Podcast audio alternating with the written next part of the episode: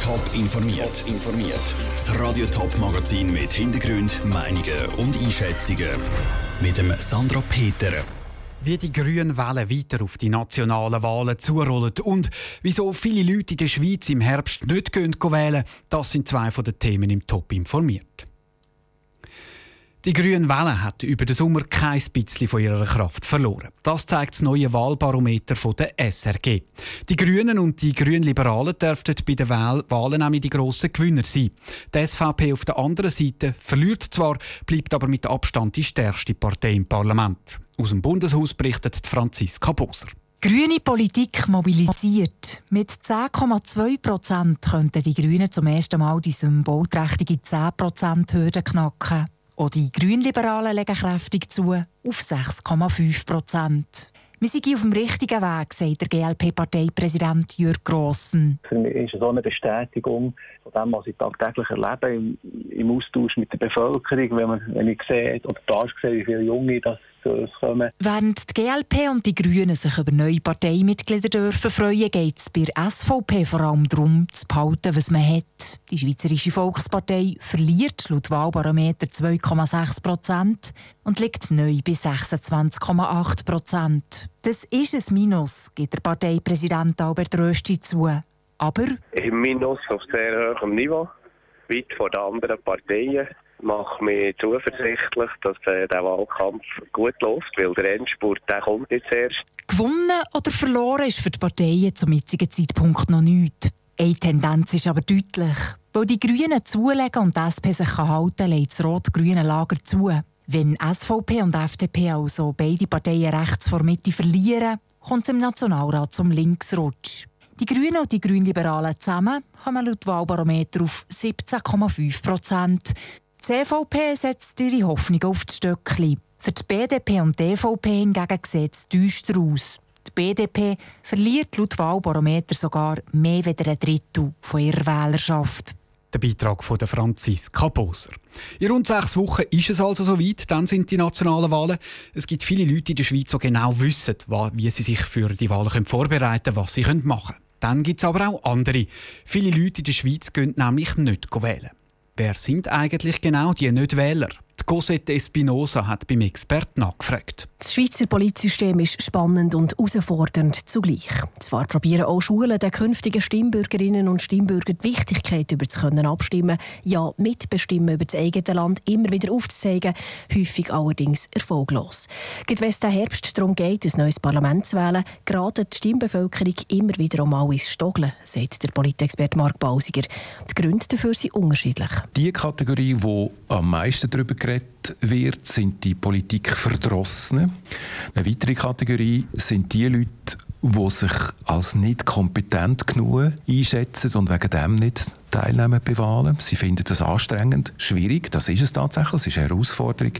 Und wer nicht Zeit nimmt oder ein Umfeld hat, das einem das erklären kann, dann wird es tatsächlich sehr schwierig. Konkret empfindet gut ein Fünftel der Schweizer Stimmbevölkerung das ganze Abstimmungs- oder Wählprozedere als schwierig. Dann gibt es aber auch die, die sozial abgehängt sind, erklärt der Mark Bausiger weiter. Gemeint sind die Menschen, die grosse Schwierigkeiten haben, im Job, im Leben überhaupt Schlag zu kommen. Dort ist es quasi der Luxus, was äh, die politische Partizipation bedeutet, wählen, abstimmen, wo einfach schlichtweg nicht mehr drin liegt. Und die gehen auch nicht. Ist das Schweizer Stimmvolk in diesem Fall schlicht zu faul oder zu unmotiviert, um abzustimmen? Im Gegenteil, widerspricht der Mark Bausiger. Es gibt auch die Menschen, die schlichtweg zufrieden sind mit unserem Polizsystem. Und das ist immerhin ein Viertel der Schweizer Stimmbevölkerung. Die sind zufrieden mit dem, was passiert im Bundesbern und mit den Parteien. Aber logischerweise redet man über die nicht. Oder? Die haben ein Urvertrauen und überlösen so den anderen, die sich dann tatsächlich engagieren, die teilnehmen bei Wahlen und Abstimmungen und natürlich auch den Parlament und den Regierungen, überlösen sie so quasi wie eine Carte blanche. Trotzdem, für die Parteien legen sich die Wahlkampfleiterinnen und Wahlkampfleiter fein kleines Zeug. Das Ziel, die Nähe zu ihren Wählern und eben am liebsten auch zu Paaren von diesen Nicht-Wählenden aufzubauen. Der Beitrag von der Cosette Espinosa. Zum eben auch Nicht-Wähler an Turnen locken, setzen die grossen Parteien auch auf persönliche Gespräche, sei es am Markt, an den Haustüren oder via Telefon. Ein Patentrezept zum Nicht-Wähler gewinnen, haben die Parteien aber noch nicht aus dem Hut zaubern Im Streit um den Brexit ist in Großbritannien jetzt das Oberhaus am Zug. Es muss über ein Gesetz abstimmen, wo der Premierminister Boris Johnson zwingt, dass er bei der EU eine weitere Verschiebung vom Brexit beantragt. Abgestimmt wird voraussichtlich morgen. Der Boris Johnson selber versucht es immer noch, zum Neuwahlen durchzubringen. Philipp Detlefs, du bist in London. Wie reden denn eigentlich die Briten über das, was Boris Johnson da gerade bietet? Ja, zum Teil ungläubig, zum Teil verärgert. Da gehen die Meinungen wie zuletzt so oft total auseinander. Brexit-Hardliner, die die Europäische Union um jeden Preis verlassen wollen, finden das gut und auch demokratisch, denn nach ihrer Meinung setzt Johnson ja nur das Ergebnis des Referendums durch. Die Gegner wiederum, die sehen die Demokratie in Gefahr, wenn der Premierminister das Parlament in die Pause schickt, um, so der Vorwurf, eine Debatte zu vermeiden. Eins aber eint die meisten Briten dann wohl doch, der Wunsch, dass sich das ganze Brexit-Theater endlich mal dem Ende nähert. Der Boris Johnson hat ja auch Neuwahlen willen am 15. Oktober, also in zehn Tagen. Was erhofft er sich dann davon? Seine Hoffnung ist natürlich, dass er sich damit mehr Sitze im Parlament sichert, denn er hat ja keine Mehrheit mehr.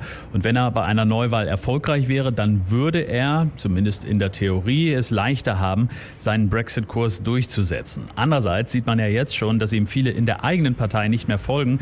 Bei den Abstimmungen der letzten Tage wurde das ja ganz deutlich. Und in seinem Ärger hat er dann 21 Tory-Rebellen aus der Fraktion der Konservativen geschmissen. Das allerdings hat wiederum für viel Ärger und Empörung gesorgt und hat wahrscheinlich eher geschadet als genutzt. Vor allem junge Briten stellen sich ja offenbar tatsächlich auch auf Neuwahlen ein.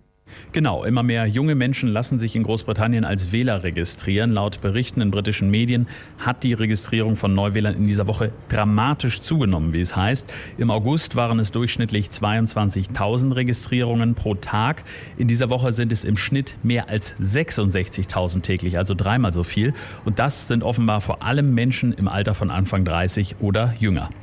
Danke, Philipp Detlefs aus London. Der Boris Johnson will am Montag im Parlament nochmal über Neuwahlen abstimmen lassen.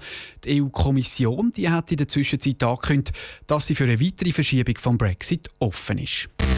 Top informiert, auch als Podcast. Mehr Informationen gibt es auf toponline.ch.